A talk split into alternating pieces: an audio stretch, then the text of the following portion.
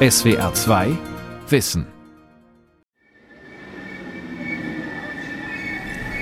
Meine Damen und Herren, in wenigen Minuten erreichen wir Braunschweig. Der Bus vom Hauptbahnhof fährt eine halbe Stunde. An der Endstation gehe ich über einen Parkplatz auf ein Gebäude zu. Unvermutete Schrägen, kurvige Wände, moderne Architektur in Aluminium. Der Haupteingang der Physikalisch-Technischen Bundesanstalt. Uniformierte Pförtner fragen, was ich will. Ist nicht weit. Dann telefoniert einer von ihnen. Nachdem er aufgelegt hat, erklärt er mir den Weg. Einmal hier raus, ums Gebäude drumherum. Den Weg lang hoch. Die Physikalisch-Technische Bundesanstalt ist eine Bundesoberbehörde, dem Ministerium für Wirtschaft und Energie zugeordnet, in Berlin und Braunschweig. Dort besteht sie aus auf einem Quadratkilometer lichtem Wald verstreuten Gebäuden. Jahresetat gut 2 Millionen Euro. Die Aufgaben der Bundesanstalt lauten unter anderem Uhren bauen, die exakt im Sekundentakt ticken, Längen von genau einem Meter bestimmen, Gewichte herstellen, die buchstäblich ein Kilogramm wiegen und alle anderen Maßeinheiten angeben, mit denen man die Phänomene der Welt vermisst. Ganz so, wie es das Bundeswirtschaftsministerium ins Einheiten- und Zeitgesetz hineingeschrieben hat. Meter und Sekunde. Neue Grundlagen für Maßeinheiten von Uwe Springfeld. Wer weiß heute noch, dass das, was ein Zollstock misst, was eine Küchenwaage wiegt oder die Armbanduhr anzeigt, direkt mit der Freiheit und Gleichheit aller Menschen verbunden ist, sich aus derselben Quelle speist wie die Menschenrechte. Denn die Welt in Metern zu vermessen ist ein Projekt der Aufklärung, der französischen Revolution. Weil alle Menschen von Natur aus gleich sind, sollten auch alle Maße von der Natur hergeleitet werden und nicht wie bislang aus der Körpergröße von Herrschern oder aus der Tradition verschiedener Regionen. Um dieses Vorhaben umzusetzen, hatten die Revolutionäre in einer großen Expedition den Umfang der Erde vermessen. Aber dieses Vorhaben war fehlgeschlagen. Ein paar hundert Meter muss man noch bis zum Büro von Jens Simon laufen, dem Sprecher der Physikalisch-Technischen Bundesanstalt. Wenn es jemanden gibt, der Auskunft zum Vorhaben der Revolutionäre geben kann, die Maße aus der Natur herzuleiten, dann dieser Mann. Nur drei Staaten auf der Welt haben den Meter nicht verbindlich eingeführt. Das über Jahrzehnte von der restlichen Welt abgeschlossene Myanmar, das vom Bürgerkrieg zerrissene Libyen und die inchverliebte USA. Aber sie wenden ihn an oder akzeptieren ihn zumindest. Jens Simon, ein kleiner, rundlicher Mann, grau auf dem Kopf, lustig im Gemüt und scharf im Verstand, lächelt, als er mich empfängt. Mir persönlich ist wichtig sozusagen, dass die Menschen, die sich damit beschäftigen, sehen, dass sich halt prinzipiell was ändert. Ne? Weg von diesen Verkörperungen, von diesen Idealisierungen vielleicht und hin zu Dingen, die in der Natur schon da sind und die konstant sind tatsächlich. Man bezahlt aber auch einen Preis dafür. Der Preis ist halt das Abstraktionslevel. Welche Länge und welches Gewicht man als Standard nimmt und wie man Zeit misst, kann man beliebig auswählen. Meile, Meter, Elle, Fuß, Rute oder Zoll, Kilogramm, Pfund, Karat, Quäntchen oder Skrupel, Dilutium, Tagesanbruch, Mahne, früher Vormittag, ad meridiem, später Vormittag oder Meridies, Mittag. Oder sechs, acht, zehn, zwölf Uhr, gemessen in Stunde, Minute und Sekunde, Zehntel und Hundertstel Sekunde, Hauptsache ist, man einigt sich. In der Natur draußen stehen keine Zahlenwerte dran. Das sind wir Menschen, die wir dort Zahlenwerte hineinschreiben. Und die Zahlenwerte, die wir da angeschrieben haben, sind halt ausgemessen anhand des alten Einheitensystems. Und damit beißt sich die Katze jetzt in den Schwanz, was aber auch beabsichtigt ist, damit wir diese Stetigkeit haben, damit das Neue und das Alte bruchlos zusammenpassen. Schon Karl der Große verordnete seinem Reich eine Basislänge und ein Grundgewicht.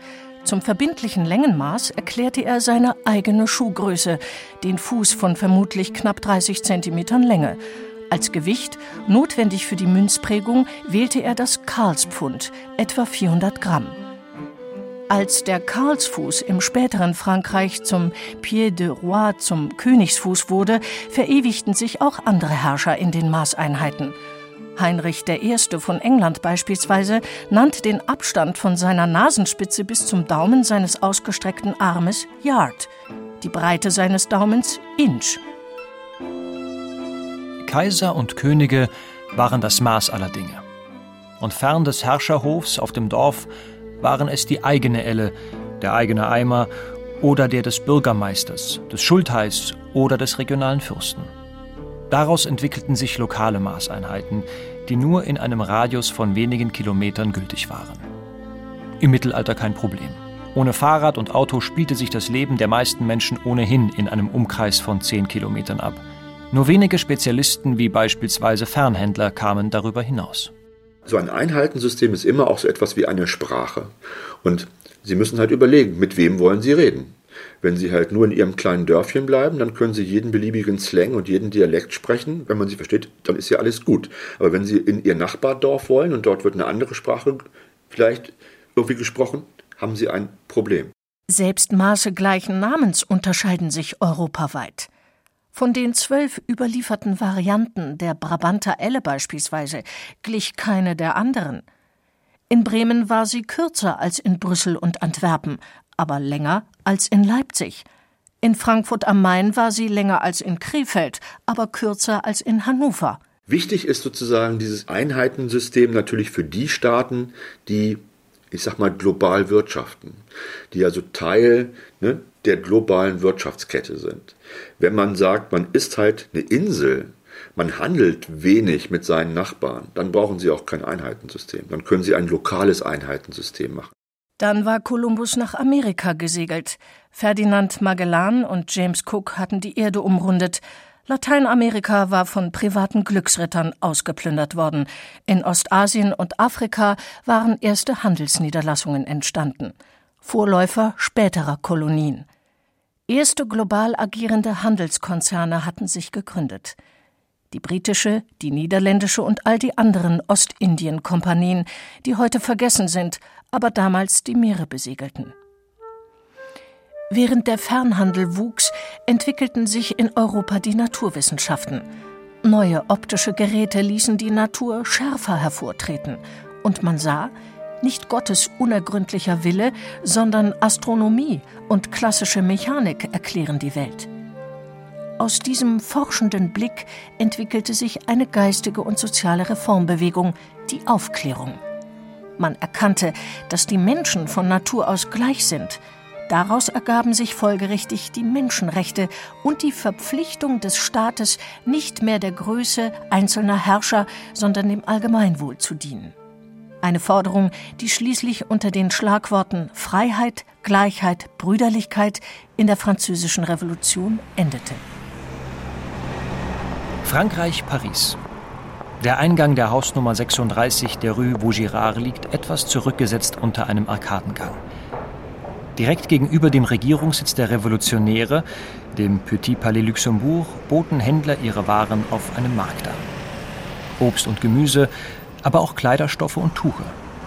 Deshalb hatte man ein Relief an die Stirnseite des Arkadengangs anbringen lassen, ein Metermaßstab, noch heute gut sichtbar. Es handelt sich um den sogenannten Mètre Etalon, den Standardmeter. Das erste Drittel ist noch in Zentimeter unterteilt. Ein Relief, das heute Menschen aller Welt fasziniert.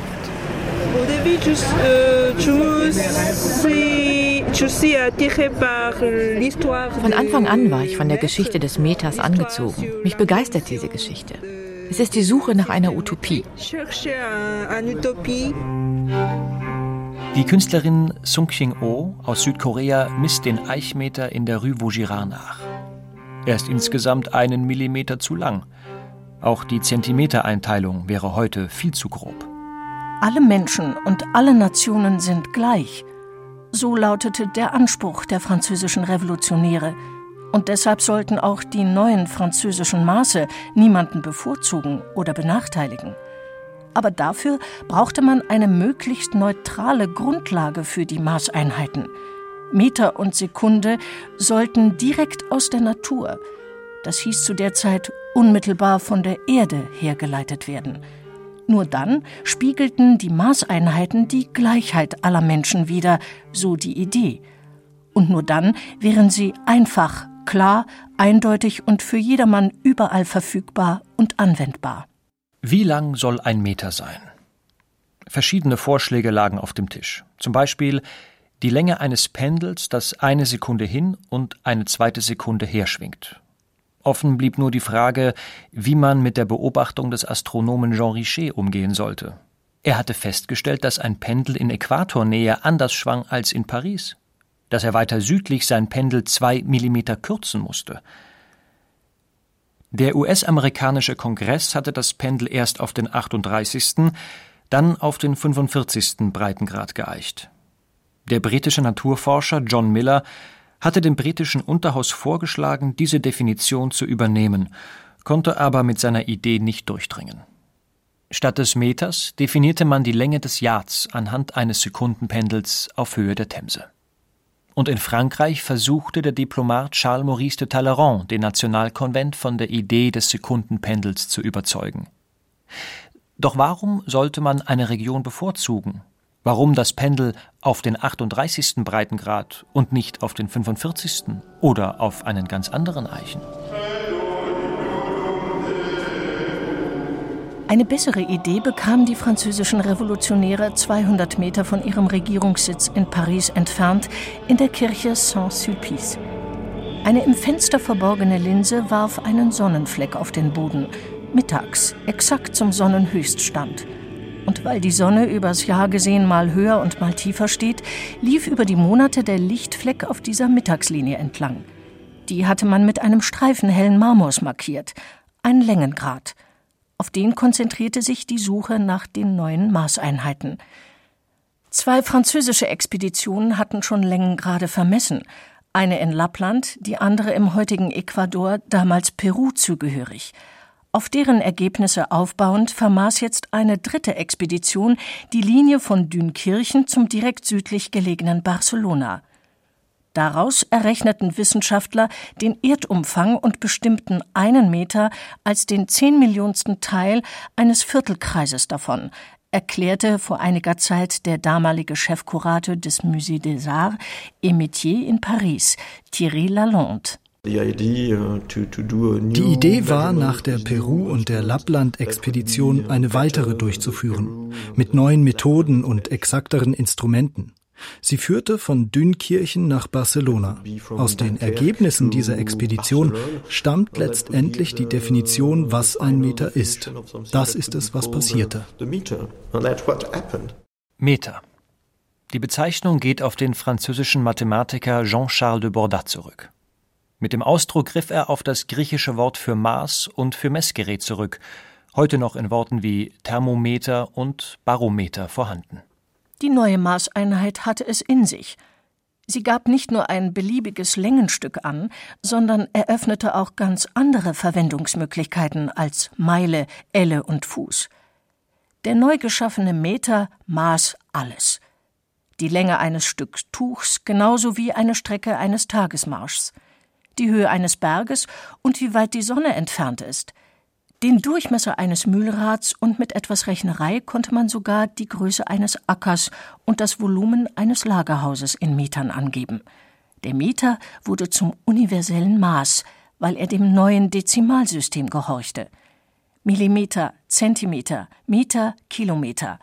Das war revolutionär.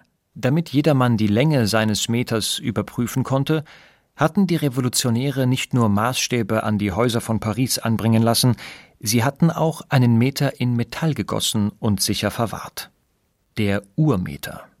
Damit hatten sie ihre eigene Definition des Längenmaßes geändert. Die Erde war zwar Grundlage, die Länge des Meters zu bestimmen, aber die neue Metallstange war der Meter selbst. Selbst wenn neuere Messungen des Erdumfangs Fehler der vorangegangenen offenbarten.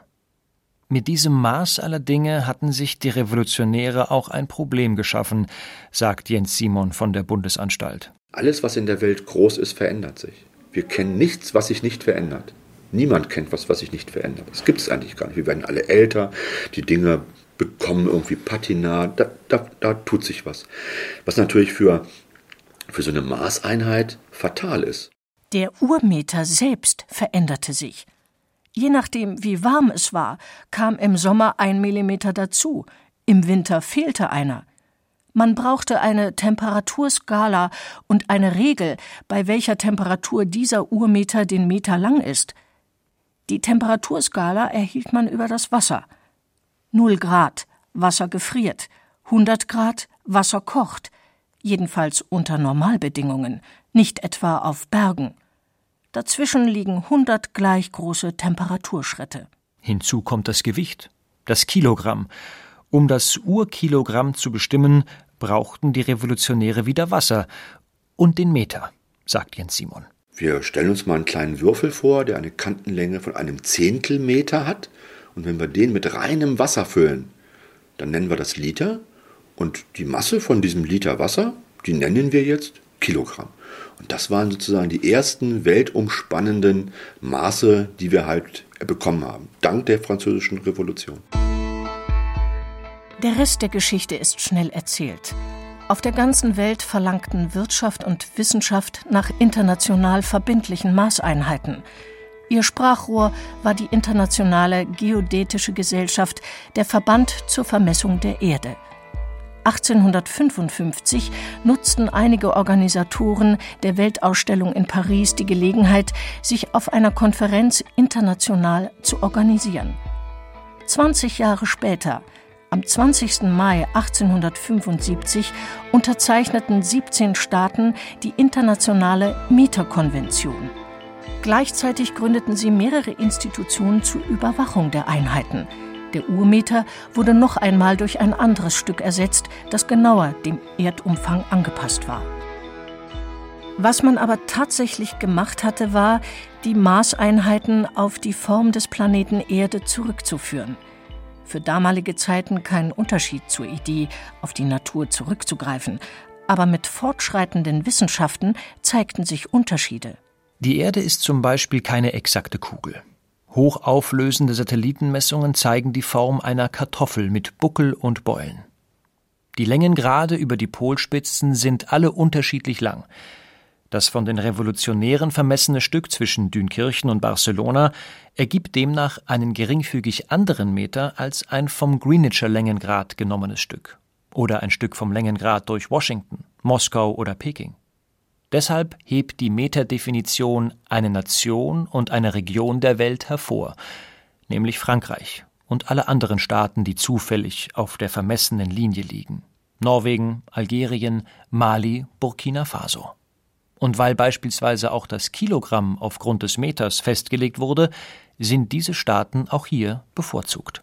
Da hat man natürlich Definitionen genommen, die der Zeit entsprechen. Als man halt das Kilogramm sich so schön überlegt hatte, so als dieses kleine Würfelchen Wasser, hat man schnell gemerkt, ha, ist nicht so ganz praktisch. Können wir das transformieren? Vielleicht in ein anderes Objekt. Und dann kam man irgendwann auf so einen kleinen Metallzylinder Platin, der dann tatsächlich dieselbe Masse wie dieses Klötzchen Wasser. Als den Wissenschaftlern klar wurde, wie unregelmäßig die Erde geformt ist, suchten sie in der Natur nach etwas Gleichförmigerem, Konstanten. Gleichförmig ist die Natur aber nicht im Großen und Ganzen, sondern im ganz Kleinen, im Detail. Einzelne Lichtwellen einer bestimmten Farbe zum Beispiel kann man nicht voneinander unterscheiden. Das gleiche gilt für Atome eines beliebigen chemischen Elements mit gleichem Gewicht – Zwei von ihnen sind sich ähnlicher als eineiige Zwillinge, nämlich identisch. Aber einzelne Lichtwellen, einzelne Atome messen? Erst 1960 war die Technik soweit.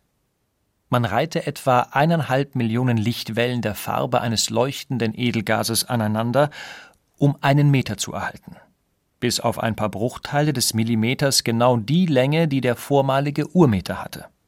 Den Urmeter selbst, das Stück Metall, schaffte man ab. Seitdem gibt es keinen Gegenstand mehr, der die Definition der Längeneinheit darstellt. Es gibt nur noch einen Versuchsaufbau und ein Rezept, wie man sich einen Meter abmessen kann. Jeder Mitgliedstaat hat quasi seinen nationalen Meter bekommen, der genauso lang war wie der Urmeter, hat sein nationales Kilogramm bekommen, was genauso schwer war wie das Urkilogramm.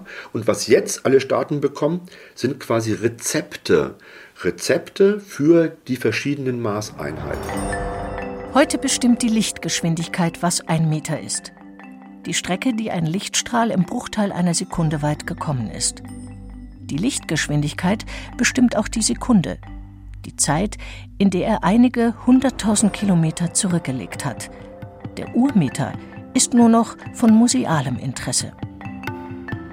Die Lichtgeschwindigkeit ist eine von mehreren Konstanten, die Wissenschaftler in den Naturgesetzen gefunden haben. Mit weiteren unveränderlichen kann man heute auch die anderen Maßeinheiten bestimmen, mit denen man gegenwärtig die Phänomene der Welt vermisst. Sieben Stück insgesamt. Wir müssen ein Maß für die Zeit haben. Dann haben wir die Sekunde. Alles elektrische, die elektrische Stromstärke, das ist das Ampere. Die Lichtstärke, fünfte Einheit. Die Temperatur, das Kelvin, das ist die sechste. Und dann hat man für die Chemiker noch als Stoffmenge das Mol genommen. Und mit diesen sieben Grund- oder Basiseinheiten kann man tatsächlich alles messtechnisch beschreiben, was sich nur irgendwie messen lässt. Damit hat das Projekt der Französischen Revolution, die Maße der Welt direkt aus der Natur herzuleiten und darin die Gleichheit aller Menschen sicherzustellen, ihren Abschluss gefunden. Beispiel das Kilogramm. Der bei der Physikalisch-Technischen Bundesanstalt für das Kilogramm zuständige Abteilungsleiter heißt Horst Bettin. Ein schlanker Mann um die 60 mit hoher Stirn und leiser Stimme. Das metallene Urkilogramm habe genauso ausgedient wie der Urmeter, erzählt mir Bettin. Man hat das Vertrauen in diesen Platin-Iridium-Zylinder im Laufe der letzten 100 Jahre etwas verloren. Man hatte vor 130 Jahren ähnliche Körper hergestellt, genauso wie diesen Platin-Iridium-Zylinder. Und man hat die im Laufe der Jahrzehnte immer wieder miteinander verglichen und man sieht, die driften auseinander. Sie haben nicht mehr das gleiche Kilogramm, und es ist tatsächlich auch so, dass die meisten vom Urkilogramm wegdriften. Horst Bettin schließt einen Tresor auf und holt einen Glaszylinder heraus. In dem Zylinder ist eine silberne Kugel, so groß wie ein Tennisball, aber um einiges schwerer. Ungefähr ein Kilogramm. Hier haben Sie Kilogramm. Ob im Hightech-Labor oder im Hobbykeller. Egal wo man misst, alle Messergebnisse sind ungenau. Manche mehr, andere weniger. Wiederholt man eine Messung, bekommt man einen anderen Wert. Misst man exakter und schaut man genauer, verschiebt sich der Fehler um ein paar Stellen hinterm Komma. Ganz exakt wird der Messwert dadurch jedoch nicht. Die Fehler könne man aber abschätzen, sagt Bettin, indem man die Messergebnisse, wie es heißt, aufbereitet. Über viele Messungen wird die Statistik zu Rate gezogen. So wird der Fehler nochmals kleiner und man kann sagen, ich kenne zwar den wahren Wert nicht, aber hier irgendwo muss er liegen, in diesem Bereich. Horst Bettin kann zwar keine Metallkugel herstellen lassen, die bis auf die letzte Kommastelle exakt ein Kilogramm wiegt, aber eine Kugel mit dem Gewicht von einem Kilogramm bis auf die achte Stelle nach dem Komma genau, das kriegt er hin. Ich brauche immer ein Massestück, ne, dem ich eine Masse zuweisen kann. Kann was Beliebiges sein. Wir nehmen Siliziumkugeln weil man damit dann das Kilogramm wirklich darstellen kann. Das heißt, ich kann mir ausrechnen, welche Masse diese Kugel hat, mit Hilfe anderer Messungen. Sich solche Referenzstücke der Maßeinheiten herzustellen, ist Hochtechnologie. Nicht jeder Staat, der sich der Metakonvention angeschlossen hat, ist dazu in der Lage. Deshalb verkauft die Physikalisch-Technische Bundesanstalt solche Kilokugeln in alle Welt. Zum Teil für den halben Jahresetat der Physikalisch-Technischen Bundesanstalt, zum Teil für ein ordentliches Stück davon erzählt Horst Bettin. Das ist zum Glück nicht die teure Version. Eine Silizium-28-Kugel kostet eine Million Euro. Wobei nicht das Silizium so teuer ist, sondern einfach die Arbeit, die darin steckt. Eine Frage bleibt, nämlich, was ist Natur? Die französischen Revolutionäre sagten die Erde. Die Physiker sagen die Naturgesetze rund um ihre unveränderlichen Konstanten. Die Forscher an der Physikalisch-Technischen Bundesanstalt sagen, Natur ist, was man misst. In dem Moment, in dem wir sagen können, wir haben all unsere möglichen Fehler untersucht und wir glauben, wir messen so und so genau. Und wir finden aber trotzdem eine Veränderung. In dem Moment müssen wir annehmen, dass die real ist. Und wie gesagt, die Verletzung dieser Konstanz, der Konstanten, wäre etwas sehr Fundamentales. Der Physiker Niels Huntemann hat die Aufgabe zu überprüfen, ob sich Naturkonstanten tatsächlich nicht verändern. Vor einigen Jahren hatten Astronomen die Vermutung aufgestellt, dass sich einige der Unveränderlichen in den Milliarden Jahren des Universums etwas verschoben haben. Nur ein winziges bisschen, ganz weit hinterm Komma. Deshalb wurde nachgemessen. Die derzeit genutzten Modelle gehen davon aus, dass Konstanten konstant sind. Natürlich ist aber die Aufgabe der PTB dann auch nachzuschauen, sind Konstanten wirklich konstant? Ist das, was wir uns derzeit sozusagen überlegen im Rahmen der Standardtheorien, vernünftig und gut? Die Ergebnisse auch dieser Messungen sind alle unterschiedlich. Manche sind größer, andere kleiner. Und Nils Huntemann weiß nicht, welche der Messungen genauer, welche ungenauer ist. Also befragt auch er die Statistik, rechnet herum und kommt zum Ergebnis, alle Messungen stimmen bis zur 17. Stelle nach dem Komma. Ein Meisterwerk der Präzision. Wir können sagen, innerhalb von fünf Jahren, die wir gemessen haben, haben wir keine Veränderung gefunden, die größer war als eine lineare Veränderung mit etwa 10 hoch minus 17 pro Jahr. Wir können nur sagen, die größte Veränderung, die wir ausschließen können, ist eine Veränderung von zum Beispiel 10 hoch minus 17. Die Physikalisch-Technische Bundesanstalt in Braunschweig. Hier endet eines der größten Projekte der Aufklärung, die Maßeinheiten direkt aus nichts anderem als der Natur herzuleiten. Weder die USA noch Frankreich oder China, nicht Russland, die Europäische Union oder sonst jemand sagt der Welt, in welchen Maßen sie zu messen hat, nur die Natur. Doch das hat einen hohen Preis, sagt Jens Simon. Meter und Sekunde sind also sozusagen Teil des kulturellen Wissens von allen, zumindest prinzipiell. Das Kilogramm, das Neue, das können Sie weder einem Philosophieprofessor noch einem Germanisten noch irgendwem erklären. Und das ist ein bisschen schade, dass das Kilogramm sozusagen aus dem kulturellen Horizont eines intellektuellen Menschen herausfällt. Im Alltag werden die neuen Maßeinheiten nichts ändern. Der Meter wird weiterhin so lang sein wie bisherige Kopien des Urmeters. Doch was hinter den Einheiten steckt, für Meter und Sekunde die Lichtgeschwindigkeit und für das Kilogramm eine Konstante aus der Quantenmechanik, wird man im Alltag kaum noch verstehen. Aber das Projekt der Aufklärung, alle Maßeinheiten aus der Natur herzuleiten, weil alle Menschen gleich und deshalb keiner das Maß für den anderen sein soll, dieses Projekt ist beendet. Erfolgreich. SWR 2 Wissen Manuskripte und weiterführende Informationen zu unserem Podcast und den einzelnen Folgen gibt es unter swr2wissen.de.